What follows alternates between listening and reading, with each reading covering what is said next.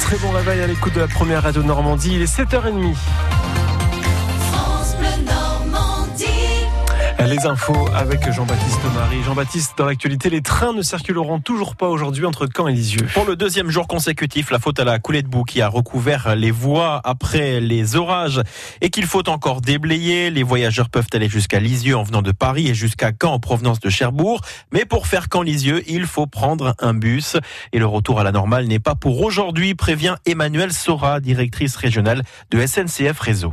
Entre Lisieux et Caen, le trafic est totalement interrompu. Il euh, restera totalement interrompu euh, toute cette journée de mercredi à, priori. Depuis 5 heures euh, mardi matin, c'est plus de 40 agents spécialisés qui sont mobilisés de SNCF. À leur appui, il y a une entreprise de bûcheronnage qui intervient de façon à dégager les arbres et les, et les branches qui ont été entraînées par cette coulée de boue. Et nous avons euh, également mobilisé des engins de travaux spéciaux euh, de façon à pouvoir euh, dégager les premiers gravats et dégager la plateforme pour la stabiliser au plus vite. mais pour le moment, on ne peut pas encore se prononcer et les trains seront interrompus toute cette journée de mercredi encore entre Lisieux et Caen. Emmanuel Sora, directrice régionale de SNCF Réseau sur France Bleu Normandie. Du côté des sinistrés, ils ont passé leur journée d'hier à nettoyer. Quatre communes du Pays d'Auge ont été particulièrement touchées. Lisieux, Saint-Désir, le Breuil en Auge et Ouilly-le-Vicomte. Une montée des eaux qui a pu atteindre jusqu'à 1,50 m par endroit a provoqué des dégâts.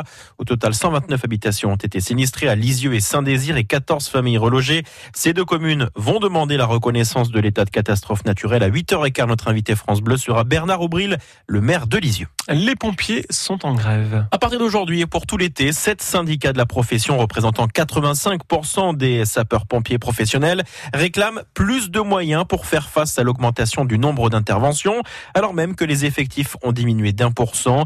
Les soldats du feu pointent également le désengagement de l'État de certains services, dont le SAMU et même la police, ce qui alourdit leur charge de travail. Euh, dans l'actualité également sur France Bleu, euh, en ce mercredi, euh, deux députés dressent l'état des lieux de la radicalisation dans les services publics. Et ils pointent plusieurs zones d'ombre. Ils l'ont écrit dans un rapport parlementaire dévoilé aujourd'hui. Les forces de sécurité, la justice ou encore l'éducation nationale semblent globalement épargnés par le phénomène. En revanche, le milieu sportif et surtout le milieu carcéral sont les plus touchés, Farida Noir. Des prisons surpeuplées qui facilitent le prosélytisme, un surveillant surpris en train de faire sa prière avec un détenu ou encore la question des femmes détenues radicalisées qui n'est pas prise en compte. La situation dans les prisons est particulièrement préoccupante, écrivent les rapporteurs, qui mettent en lumière une autre zone d'ombre, le milieu sportif où selon eux, certaines associations se communautarisent. Prières collectives dans les vestiaires, nourriture exclusivement halal, obligation du port du caleçon sous la douche. Une fédération de sport de combat aurait même demandé à prendre en compte les fêtes religieuses pour établir le calendrier des compétitions.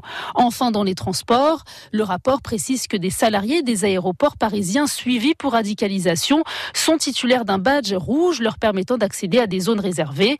Les deux députés préconisent pour tous ces cas que les personnels fassent systématiquement l'objet d'enquêtes administratives et de faciliter le licenciement d'un employé radicalisé. Un couple devant la cour d'assises du Calvados à partir de ce matin dans une affaire de bébé secoué. Le père âgé de 29 ans est accusé d'avoir tué son bébé de deux mois et demi en 2016.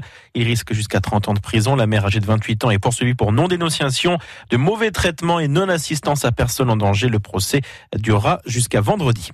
Les pères dont le nouveau-né est hospitalisé après l'accouchement pourront bénéficier d'un congé paternité supplémentaire à partir du 1er juillet prochain. Un décret paru au journal officiel.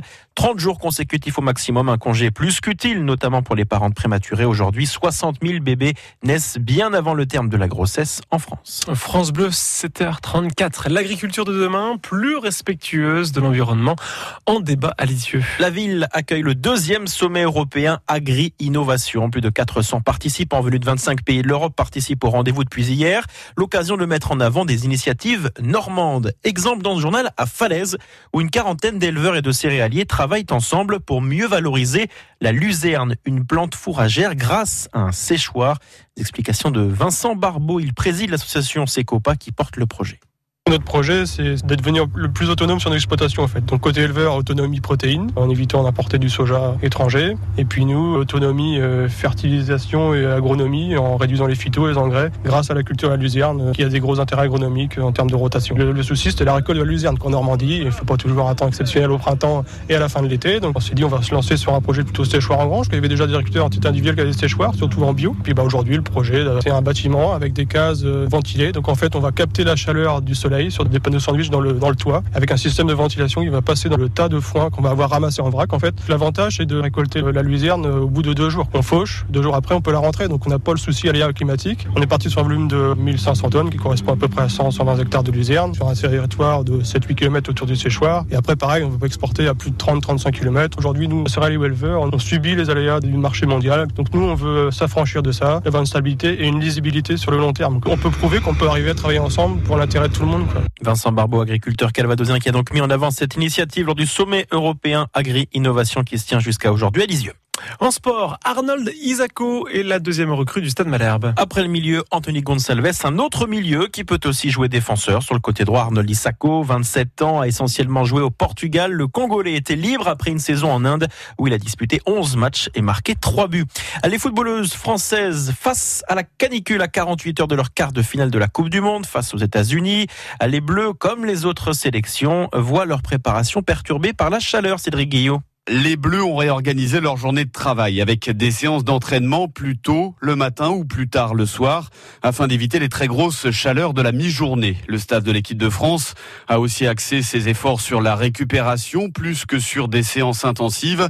Philippe Joly est l'adjoint de Corinne Diacre. Il faut savoir déjà qu'il y a des tests d'hydratation qui sont faits très régulièrement. On a des boissons de récupération qui sont riches en sels et minéraux qui vont leur permettre de pouvoir mieux s'hydrater. Et puis derrière, par rapport aux séances d'entraînement, il faut que le corps s'adapte. Donc on va même leur demander de pas tout le temps rester l'intérieur, de pouvoir alterner l'intérieur et l'extérieur pour vraiment pouvoir s'adapter à la chaleur. Pas l'idéal néanmoins pour préparer un match, reconnaît la gardienne des Bleus, Sarah Boidi. Les filles qui n'ont pas démarré le match contre le Brésil se sont entraînées hier. Elles nous ont dit que l'entraînement n'était pas facile. Donc voilà, on va essayer de, de bien se préparer toute cette semaine euh, sur ce point-là. Maintenant, euh, le jour du match, je pense qu'on est quand même capable d'essayer d'oublier la chaleur, essayer de donner le maximum. Depuis 2014, la FIFA a modifié son règlement pour s'adapter pendant les matchs aux gros coups de chaud. Des pauses rafraîchissantes sont instaurées autour de la 30e et de la 75e minute afin de permettre aux joueuses et aux joueurs, mais aussi aux arbitres, de se désaltérer et de se réhydrater. Et aussi aux journalistes, puisque ce match sera à suivre en intégralité évidemment sur France Bleu Normandie, France, États-Unis. Ça sera vendredi soir à 21h. Le quintet aujourd'hui à Vichy. Hervé Fortin vous conseille de miser sur le 7, le 11, le 4, le 10, le 9, le 8 et le 3.